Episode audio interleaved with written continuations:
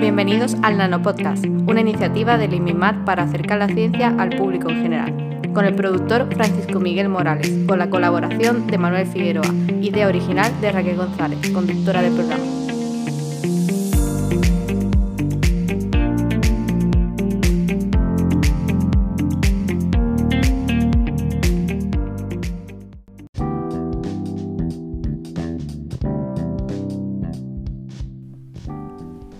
Hola y bienvenidos un día más a este nuevo episodio de Nanopodcast. Eh, puedo decir que este episodio seguramente sea el más perseguido por mi parte de toda la temporada, puesto que la invitada de hoy, Beatriz Sotoportillo, que es doctoranda en Nanociencia y Tecnología de los Materiales, eh, se me ha escapado muchas veces de entrevistarla, pero no porque ella sea desagradable y nada, ahora ves que es todo lo contrario, sino porque, claro, ha estado con temas de instancia, que es algo que como doctoranda debe hacer. Y bueno, eso nos ha dificultado esta entrevista, pero por fin hoy podemos hablar con ella, para que todos la, escuchéis. Muchas gracias, Bea, por venir y por reservarnos un hueco en tu apretada agenda. ya he vuelto del secuestro, me han liberado, me han liberado. Sí, porque vamos a estar un poco como dando la vuelta en 80 días. Vamos, vamos a hablar al mundo en 80 días. Vamos a hablar un poco más adelante de ello, pero bueno, vamos a empezar por el principio que creo que es un poco curioso porque es algo que no se da en vuestro ámbito, ¿no? en, lo científico. Eh, y es que tú empezaste en la empresa de privada, pero decidiste cambiar al ámbito universitario. Y bueno, yo es que soy un poco cotilla, entonces me gustaría saber cómo, cómo fue la historia, cómo has llegado hasta el IMIMAT. Cuéntanos. Pues sí, yo empecé trabajando como ingeniero óptico en una empresa de automoción, que era un infierno. Y todo se ha dicho. Sí. Muchísimo estrés, muchísimo trabajo, muy poco muy, poca, muy poco valorado y por eso eh, llegó un momento en que era ya, eh, necesito cambiar. Y resulta que a mí me gusta mucho el arte y estaba pensando como hacer un máster de patrimonio, de arte, cosas relacionadas, pero desde mi punto de vista, desde física, de las técnicas de caracterización, de los materiales, etc. Y me dio por hacer un curso de caracterización de, de superficies y de sólidos. Y a esto que me llamó un amigo que, que está aquí y me dijo, tía, pues a ti no te interesaría, te interesaría hacer un doctorado aquí en materiales, que mira, este curso te viene muy bien. Bueno, bueno. y cambié. De todas maneras ya tenía decidido irme de allí, no sabía qué iba a hacer, pero Sí, era un punto de inflexión en tu vida laboral y bueno, pues surgió la casualidad de que te apuntaste al curso. Casualidad este total, sí. Que, o sea, muy curioso el punto ese de unión entre la física y, el arte, me ha, parecido muy peculiar. Y bueno, pues no sé, casualidades de la vida, ¿no? que te han traído hasta aquí. Pues sí, la verdad que sí, ¿eh? porque ya vete, hacer un curso totalmente random, tú imagínate la gente del curso, porque yo trabajaba en Jaén y el curso era en Extremadura y yo iba y venía. Ah, era presencial. Claro, era presencial. Entonces la gente de allí, que era, sobre todo estaba muy enfocado al patrimonio, a la arqueología, claro, porque es que en realidad eran las técnicas que se usan cuando estás caracterizando pues cualquier material que encuentras, Y me decían, pero, pero, pero tú qué haces aquí? era en plan de una tía que trabaja de ingeniero óptico que viene de, mm, de la otra punta aquí presencial, que sigue trabajando y que no tiene nada que ver con... Normalmente lo cogen o bien los doctorandos, igual que aquí, ¿no? En la escuela doctoral que tiene pues, los cursos que tienes que hacer, los créditos que tienes que suplir, ¿no? Claro, era gente de me voy a coger ese curso por las horas. O gente que se dedica a eso, a patrimonio o arqueología. Y llegué yo allí y dije, no, pero es que, mm, ¿cómo te has enterado de este curso siquiera, sabes? Claro, la gente un poco como Rosalía ahora, chica, ¿qué dices? ¿Qué haces aquí? Sí, yo sí así un poco. Y bueno, un, pequeño, un pequeño inciso, ¿podrías explicar así brevemente para nuestros oyentes lo de que acabas de decir de que eres ingeniero óptico? Y porque a lo mejor no están pensando cosas que no con, con el tema del ojo y no... Ah, bueno, claro. bueno, es que en España yo, bueno, yo no sé ahora, pero cuando, bueno, yo es que soy licenciada, yo no soy grado. Y yo creo que antes ingeniería óptica, pero óptica física, no, no exactamente, no la de la gafas. Claro, exacto. Yo creo que aquí no había. Entonces los que trabajábamos en eso, pues eran físicos, éramos físicos, claro. O sea, eh, yo me dedicaba a, bueno, a todo el proceso de diseño y fabricación, el desarrollo de mm, las luces de los coches, pilotos y los faros. De las luces de los coches. Mm. Bueno, menos mal, que, las cortas, largas. menos mal que ahora hay sensores en los coches, eso nos ha salvado más de uno y de una de, de no equivocarnos a- al ponerlo, ¿no? Vale, vale, muy bien. Pues bueno, entonces, casualidad de la vida, querías un cambio y te vino este curso y hasta aquí llegaste, hasta eliminar, ¿no? Sí. Pasando por Extremadura, pero sí, llegué Pasando, hasta aquí. claro, un desvío hacia Extremadura, desvío, un desvío. pasando por Despeñaperro hasta Extremadura luego, la ruta de la Plata. Y bueno, quería que preguntarte ahora mismo qué es lo que tienes entre manos, ¿no? ¿Qué investigaciones o proyectos estás centrada ahora? Bueno, eso no es tan fácil de explicar. Voy a intentar explicarlo fácil. ¿eh? Vale. Mi tesis en realidad es la fabricación y la caracterización de un MOSFET de potencia basado en diamante. Wow. Que todo así, pues dices tú, bueno. A ver, la electrónica de potencia primero. Eso trata de, a ver, de transformar y de controlar la energía eléctrica y de, de transmitirla cuando están involucrados voltajes y corrientes muy altas. Por eso es de potencia. Y sobre todo ahora, y, a ver, tiene unas aplicaciones infinitas, desde transporte tipo coches eléctricos o, trenes, pasando por la transformación de la energía eléctrica cuando tú la recibes de las de las renovables, por ejemplo, para transformarla a los requerimientos de la red eléctrica, ordenadores, en fin, infinito. Lo que pasa es que eso todavía está muy verde. Entonces, lo que sobre todo se usa ahora porque es eficiente, porque tú con menos área de circuitería, digamos, consigues lo mismo que lo que actualmente hay ahora con silicio. Entonces, por eso que en términos de eficiencia, pues mucho mejor. Vale, entonces está muy algo muy actual, ¿no? Con el Sí, tema de las y muy renovables. verde. y. Sí, muy verde, en, Y ambos luego- sentidos. Claro, y luego el diamante. ¿Por qué el diamante? Porque es, se supone teóricamente que es uno de los mejores materiales para esto. Porque tiene muchísimo mejores características, por ejemplo, en comparación con el silicio, que es el que se usa en la electrónica ahora mismo. Pero el diamante es el diamante que cualquiera de nuestros oyentes puede tener en su mente así, tipo Sí, joya. el diamante es diamante. Vale. Sí. O sea que hay más aplicaciones aparte de llevarla puesta que quedan muy monos, pero esto también es bastante importante. Sí, lo que pasa es que el que ellos están pensando en su cabeza es policristalino, por ejemplo, el que yo uso no, es monocristalino. Ya dependiendo de lo que tú quieras hacer con él, pues... Y lo bueno es que, es que, se- que somos capaces de crecerlo nosotros. No hace falta ir a la mina a, a coger un diamante. Autosuficiencia, ¿no? Entonces, pues... Eso no le gustará mucho a las joyerías, pero... Pero bueno, usan otro, uso Para otro. el resto del mundo yo creo que... Claro, es magnífico. sí. De hecho, eh, si no recuerdo mal, creo que en Trujillo, un pueblo de Extremadura, eh, DiCaprio está siendo, no sé si es in- inversor o fundador inversor, de sí. inversor, ¿no? Sí. De, de una fábrica que se dedica a... Sí. Bueno, pues ya sabes, vea. Lo tenemos ahí, lo Habrá que tenemos en. Sí, ¿no? Y mm, bueno, entonces en eso es lo que estás trabajando ahora, que Sí. Casi nada. Y bueno, ahí va, ¿no? Relacionado con- también con tu tesis, que recién me comentabas que, que habías comenzado a escribir, que es otro de... Bueno, ahí es, sí, el índice, en fin. No, no, estructurarla ya sí. Claro, que es algo, también comentábamos en un podcast anterior con tu compañero Iván, que es algo que suele frenar mucho a la gente a la hora de decidir hacer un doctorado, el tema de la tesis, ¿no? Como que hay un miedo terrible, entre comillas. ¿Tú cómo lo llevas? Es que en realidad, por ejemplo, yo que, que- que puedo compararlo con, con la empresa privada, en la empresa, por ejemplo, yo tenía muchísimo estrés y muchas cosas que hacer a la vez y tenía que salir, ¿vale? Y tenía que salir bien. Que decir, no vale con, no, tienes que hacer esto. Bueno, lo tienes que hacer, que era para ayer, y lo tienes que hacer bien porque se lo tenemos que dar al cliente. No había margen de error posible. En- entre comillas. Pero sí, claro, a ti te han pagado porque tú hagas un producto y ese producto tiene que estar y tiene que estar bien, claro, obviamente. Esto tiene mucho estrés también, pero es verdad que es un estrés diferente. Porque en el otro lado, como que tú luchas contra... ¿Cómo te lo digo? Aquí el estrés es, este trabajo de la tesis es para ti y eres tú el que lo lleva. Entonces tu frustración es contigo mismo. Y eso es mucho más difícil que a lo mejor quejarte de un mal jefe o de no tengo recursos o es que esto no funciona y no es mi culpa y no me dejan trabajar. No, aquí eres tú y si tú no lo haces, pues... O sea que en realidad es mucho más difícil de gestionar que la culpa sea tuya a no poder echar la culpa a los demás.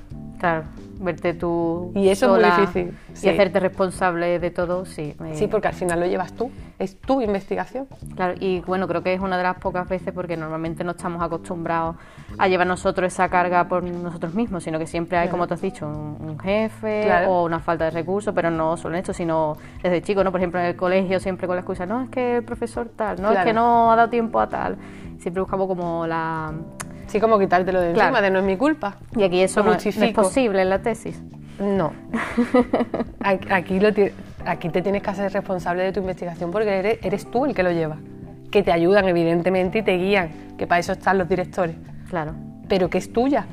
Y se supone que es algo nuevo. O sea, tú no puedes esperar de, bueno, lo voy a buscar en un libro. No, es que es nuevo. Es que si no fuera nuevo no sería una tesis. Claro, no sería una investigación en cierre. Claro.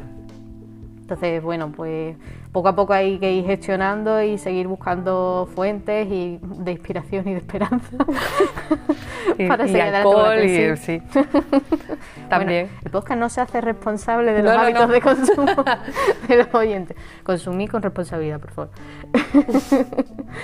bueno, pero aún así un mensaje positivo animamos aquí, ¿no? Espero a las nuevas Sí. generaciones, porque, bueno, nada es fácil en la vida, al fin y al cabo. Es que eso te iba a decir, es que en realidad mira que yo he sido muy mala estudiante, bueno, mala estudiante de que no me gusta estudiar, básicamente.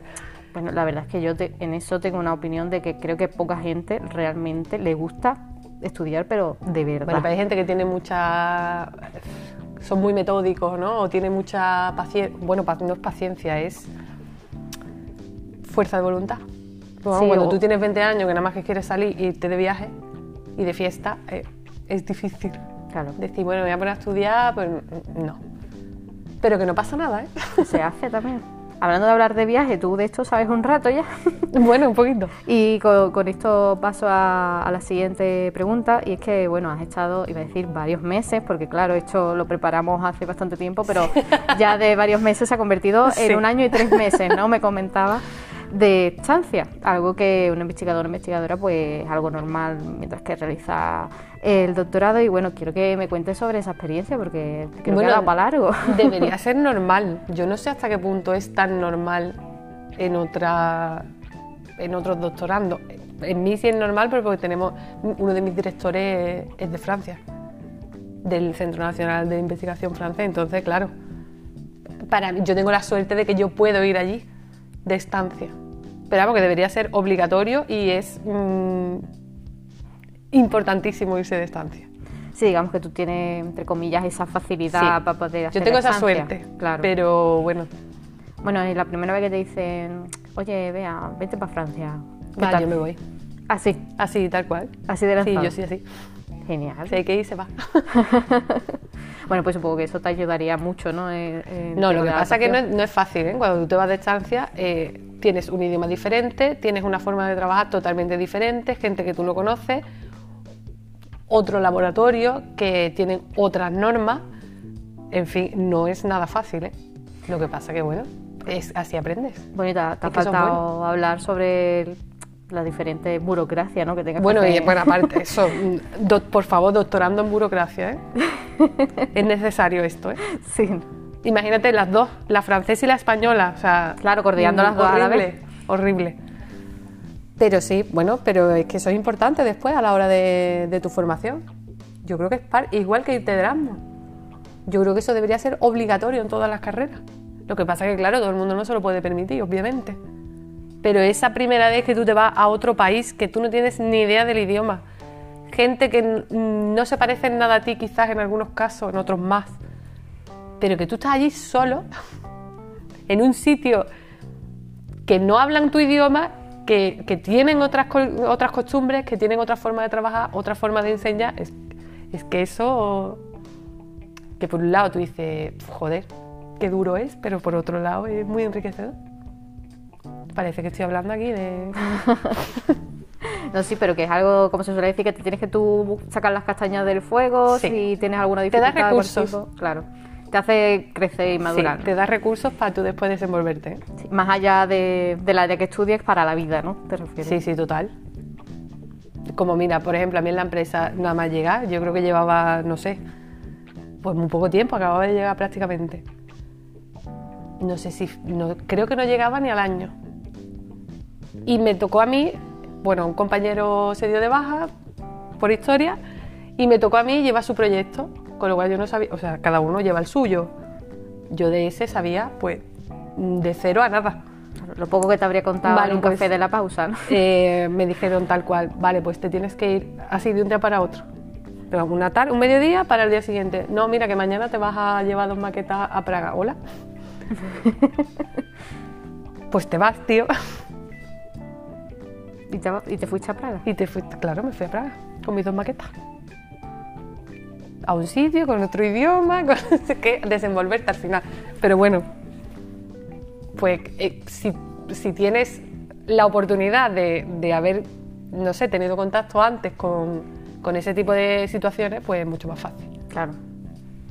Bueno, y respecto a la investigación, ¿qué, qué tal en la estancia? ¿Cómo nos Bueno, fue? en la estancia bien, muchísimo trabajo. Claro, es que esa es otra. Tú vas a una estancia y aprovechas. Entonces yo ahora estoy cansadísima porque vengo de, de hecho me lleva mucho tiempo esta vez allí, trabajando un montón, muchísimas horas, porque claro, tienes que aprovechar de lo que no tengo allí, lo que no tengo aquí, lo tengo allí. Entonces tengo que hacerlo y tengo que hacerlo ya. Y mucho trabajo, pero bien. Bueno, de eso se trata también la estancia, ¿no? De aprovechar los conocimientos y los recursos Claro, de, de por eso lugares. te- tengo unos recursos allí, tengo que aprovechar el tiempo que estoy aquí, pues para sacarlo. Así que por ese lado bien. Hombre, claro, y además que te conviene todo en pos de- del desarrollo de tu Sí, tesis. esto, esto hay que sacarlo y hay que sacarlo hay, como que sea. hay que Hay sacarlo como sea. Sí. Y bueno, entonces hazme un recuento. ¿En cuántos sitios has estado en este año y tres meses de estancia? En este año, Sí, bueno, en todo lo, lo que ha sido tu estancia. pero porque de aunque he ido- investigación, no en... eh, O sea, de- de- desde que yo entré en el doctorado. sí, claro. Ah, bueno, mis estancias son en Francia, siempre en el Siempre mismo en sitio. Francia. Lo que pasa que es verdad que, por ejemplo, en esa última he estado de congreso, entonces sí que he estado en dos congresos diferentes, mientras estaba en la estancia. Pero bueno, Y, o sea, esos congresos son eventos, digamos, que te podían ayudar también en el desarrollo de tu tesis o en el trabajo. Sí, de mi, Estabas de- haciendo mi campo, sí. Siempre, ¿no? sí. Y bueno, ¿qué, qué diferencias o qué pros o contras, no sé, lo que nos quieras hablar entre eh, lo que es investigar en tu caso allí en Francia o estar y estar aquí? Es que es diferente porque en cada, en cada sitio hago cosas diferentes. En Francia es más la caracterización eléctrica del dispositivo y la fabricación. Y aquí es más el análisis microestructural, más de materiales. O sea, se complementan. Es que mi, tesis son las dos cosas, tanto eh, fabricar el dispositivo medirlo eléctricamente y ver sus características, como estudiar la microestructura después. Entonces son dos cosas que se complementan. Claro, y como tú dices, tenido que, que hacer un poco forzado en el sentido de tengo este tiempo y tengo que Claro, aprovechar los sí. recursos de aquí. Exacto. Bueno, y te, te estuvieron reteniendo, porque me acuerdo que yo te preguntaba por correo, sí, sí. vea, Se el un mes que viene estarás por aquí, tú, no lo No, sé. no, ya. Sí, pero porque fue- pero también es porque yo me presto a eso. Quiero decir que a lo mejor hay gente que, que no puede por lo que sea, por su situación. Si yo me tengo que quedar un mes más, pues me quedo. Quiero decir, no tengo problema. Claro. O si me dice, mira, vete mañana, bueno, vale, pues hay que ir. Pero porque yo tengo esa facilidad por mis circunstancias, a lo mejor hay gente que no. Claro, pero si tu circunstancia te permite aprovecharla, pues genial. Yo soy nómada, o sea que. no me da Yo no en tengo casa, vida. pero tengo coche. que, que es lo que te importa ¿no? Sí. en estos momentos. Y bueno, eso también me ha, me ha servido a mí para hacerte un seguimiento poco a poco. Claro, mira, ve. Y acosarte, entre comillas, a correr. Vea, el mes que viene tú crees que... Pues sido- es que tenía que terminar. Entonces era como, bueno, pues un mes más. Y así. Pero claro, ya te digo, yo porque me lo puedo permitir, porque, bueno, si me tengo que quedar, me quedo y ya está. Sí, a lo mejor otra persona dice, mira, yo hasta esta fecha y ya no puedo más por las circunstancias que Claro. se den en su vida. Y bueno, está, mm, no está ni bien ni mal, o sea, que adaptarse y ya está. Exacto, Eh, hay que adaptarse. Esa es la clave. que si tienes la oportunidad como tú, pues la aprovechas al máximo y le, le exprimes, digamos, todo el jugo para, para tu tesis, ¿no? En, en este caso. Pero ya ves, yo- por eso te digo que yo tengo suerte, porque yo, yo sí, me, sí he podido hacer esas cosas. A lo mejor hay gente que por lo que sea, o porque no puede estar tanto tiempo allí, o porque, yo qué sé, 20.000 cosas. Que yo tengo la suerte de que sí. Entonces eso al menos facilita. Claro, te ayudan mucho. Bueno, y mm, cuéntanos cómo es trabajar en un equipo de investigación internacional como el que has trabajado porque si ya con la estancia... bueno, ¿cómo voy a decir esto? No, hombre. no, es, a ver, es genial trabajar con gente de, tu mismo campo, además que, que, son buenos en tu campo y que tienen otra forma de ver las cosas, eso siempre es bueno.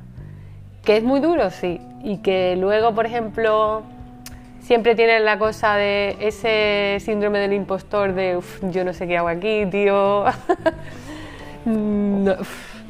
Mucha gente lo sufre, ¿eh? el síndrome del impostor o la impostora. Mucha. ¿Y tú en tu caso cómo las has enfrentado? No, yo es que voy, yo voy para adelante. O sea, yo tengo mucho, muchos miedos, a lo mejor muchas veces ese síndrome del impostor y siempre, uff, no sé qué hago aquí, pero bueno, yo sé que hay que sacarlo y hay que sacarlo como sea, así que... Claro, pero... Yo si me tengo que tener una piscina me tiro, haya agua o no. O sea, que tú a lo mejor estabas con gente, digamos, no me gusta usar la palabra importante, pero que destaca en cierta área, lo que sea, tú has estado allí trabajando codo con codo y en vez de venirte abajo no, y sufrir ese síndrome, dices, bueno, yo... No, no, sí que lo pasas, ¿eh? Sí, ¿no? Sí, sí. En mi caso, por ejemplo, es que como... Es que esto es abrir un melón, pero es que en mi carrera eh, ha sido dura, ¿eh? Todos los que hayan estudiado en mi facultad lo saben perfectamente. Y es como que desde el primer día que parece que yo no tengo, o sea, que yo no lo podría decir porque como yo me pegué muchas fiestas y tal, y mm, iba poco a clase, etcétera, que yo era muy mala estudiante en esa época. Hasta que me dije, bueno, se pasa por trabajar, ¿eh? O sea, tú no te la puedes sacar sin, sin hartarte de estudiar. Joder, por supuesto. Claro, entonces cuando yo decidí, bueno, se acabó y me la saco, pues ahí me harté de estudiar y no salí.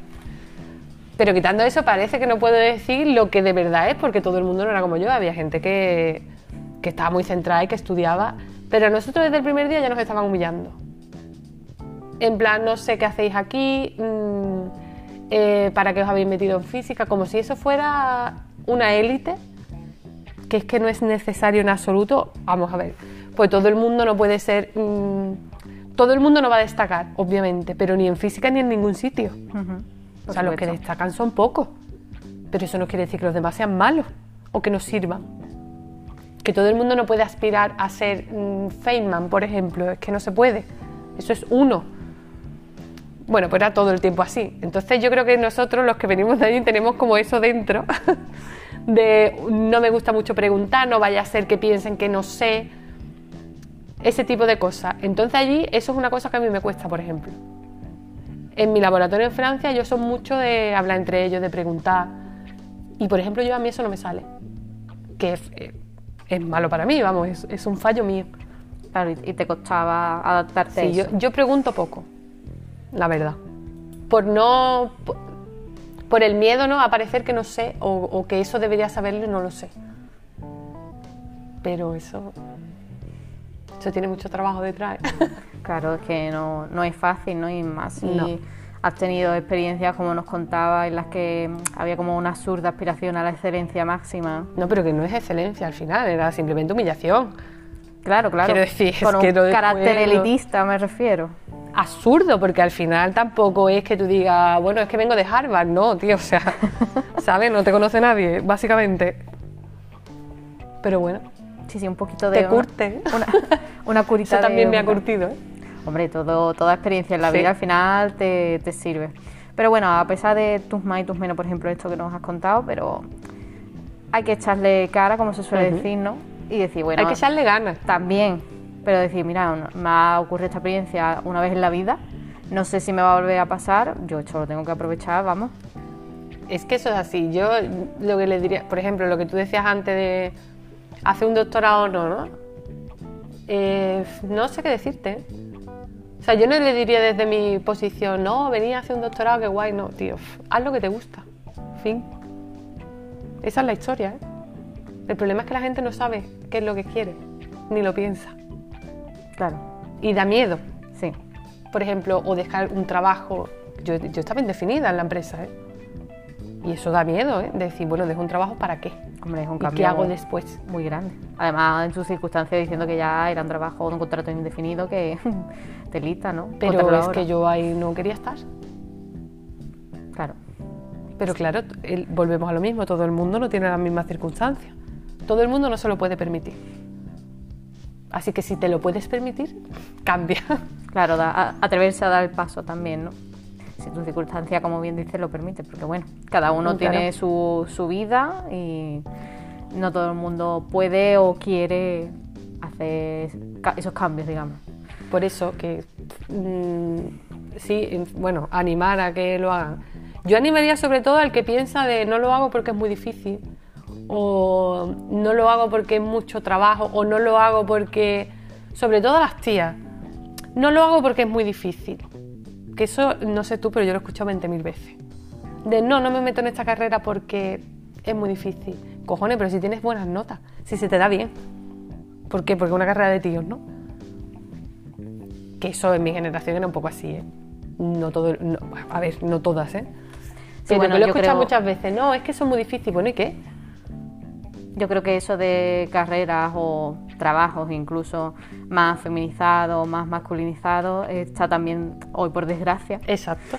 Pero supongo que antes sería mucho más acusado, ¿no? Y también la, la cosa esa, ¿no? La inseguridad, también a lo mejor puede ser síndrome de Ampochonano, como comentas, chicas que tienen notas, que son capaces incluso de rendir mucho más que sus compañeros, que no estamos diciendo aquí que los hombres no valgan para nada, ni mucho menos. No, no, no. Sino simplemente que, bueno, que esas chavalas pues tenían potencial, pero no, no se atreven. Es que si te fijas en el instituto, por ejemplo, es que había muchas más tías que tenían mejores notas que los tíos, ¿eh?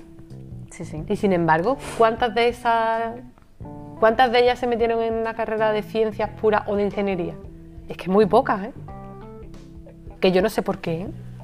que puede ser que no les gustara, no entro ahí, pero que me, me llama la atención. Sí, hombre, yo creo que todo influye, ¿no? Tus gustos personales, pero también eso de la, la mm, historia, ¿no? Digamos, la, ese legado de, ¿no? Esta carrera o este trabajo es más para chicos o es más para chicas, o simplemente mm, que siempre, como que a nosotros siempre nos dicen, ay, ten cuidado con esto, ¿no? En todo en general en la vida, ten cuidado tal, o no hagas esto que te puedes hacer daño, tal, y a los chicos como que los deja ahí un poco más cabra loca, digamos, por la vida, y se, por O- eso muchas veces... O tú te has pensado esto porque es muy difícil, que, Claro. que es lo que voy. Bueno, ¿y, y qué?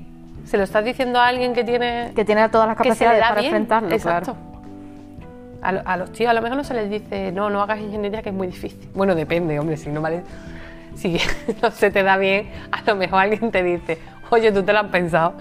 Sí, pero incluso así siempre hay alguien que dice, bueno, ya se lo sacará, aunque tarde siete años. Y a lo mejor no se pone tanto el foco en una chica que podría tener todas las capacidades, pero tiene como esa inseguridad en sí misma. Pues sí, Una reflexión para darle vuelta, ¿eh? hombre, claro. desde, desde los inicios ya, de no a nivel universitario, sino de No, la desde- es que el problema viene de antes. Claro, El problema no es en la universidad, es que hay muy pocas mujeres en ciencia, es que hay pocas. En mi laboratorio allí tampoco te creía que, que hay muchas, ¿eh? Es que, ¿por qué? se aprecia esa diferencia, es Se tangible. aprecia, claro que se aprecia. Y bueno, mi carrera, cuando yo la estudié, mm, éramos pocas, pero bueno, había. Pero, por ejemplo, mis amigas que son ingenieros, es que prácticamente estaban solas. Y no entiendo por qué. Porque es por estadística, vamos, por, por estadística habrá gente que le guste la ciencia y gente que no, pero ninguna. Es que es curioso, ¿eh? Claro, por eso también ahora, menos mal, se están llevando a cabo muchos cursos, ¿no? De, como para incentivar la, la STEM, todas las STEM eh, en el alumnado femenino, ¿no? En las alumnas, porque se nota esa carencia, ¿no? Que tú comentas, de ¿por qué no hay tantas si pueden tener las mismas capacidades que los chicos, ¿no? Debería de ser todo igualado. Y supongo que O igualado, pero o bueno, una cosa, no una frente a. una cosa real, Claro, realista. una cosa realista, sí. Y mm, bueno, tú lo habrás notado, como nos estás comentando, y supongo que también de las cuatro o cinco, entre comillas, digamos, compañeras que tuviste, incluido a ti, ¿cuántas llegan a puestos de poder y eso? Ya ahí Ah, la bueno. estadística en picado. Hombre, eso ya es otra, esa es otra historia. Claro, si, si se nota ahí, o sea, si se nota en, en áreas como la mía, ¿no? Que yo estudié marketing y turismo y las carreras de ciencias sociales mm, hay muchas, muchas mujeres. De hecho, creo que eh, a nivel universitario hay muchas mujeres universitarias más que, más que chicos, ¿no? Pero no Claro, pero y en las en la de ciencias sociales y letras se nota mucho más. Sin embargo, en los puestos de poder luego no nos salen las cuentas, ¿no? Que es lo que tú dices, no es algo realista. Entonces, bueno. Que luego te dirán el discurso tramposo de no, es que no tienen ambición, es que prefieren su vida privada a esto, no, tío, por estadística habrá alguna que tenga ambición o alguna que elija esto. ¿Por qué no la hay? Es que no es real. Claro. Y bueno, es muy fácil excusarse en trampas como esa de no, no tiene ambición porque si no hubiera llegado estar bueno, pero existe una cosa que se llama techo de cristal, otra que es que hay, muchos melones que abrir, ¿eh? O sea, todo va como no puedes separar tu vida laboral de tu vida real y la sociedad en la que vivimos, pues todo afecta. Pero bueno, ahí estamos, poco a poco, incentivando a las mujeres porque, chicas, las ciencias también son vuestras, chicas. Así que creo que esta reflexión ha quedado perfecta para el final, para nuestro de oro. Y te doy otra vez de nuevo las gracias por por fin encontrar un hueco porque sé que estás muy, muy liada. Y bueno, espero que si te ha gustado la experiencia, pues te animes a volver en otro podcast próximamente y nos cuentas qué tal va el avance de la tesis. bueno, es bueno, cuando la acabe. Y ah, bueno, acuérdate de DiCaprio, el inversor este de, para la empresa. A ver, a ver si hay un puesto de poder para ti allí y vamos equilibrando la balanza. Si hubiera un puesto de poder para mí ahí. Ir yo caminito de la Ruta a la Plata otra vez. Pues nada, muchísimas gracias, Bea. A vosotros.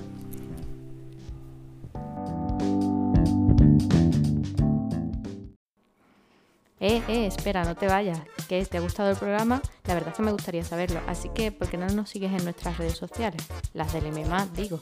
Tenemos Twitter, tenemos Facebook, también puedes buscarnos en LinkedIn.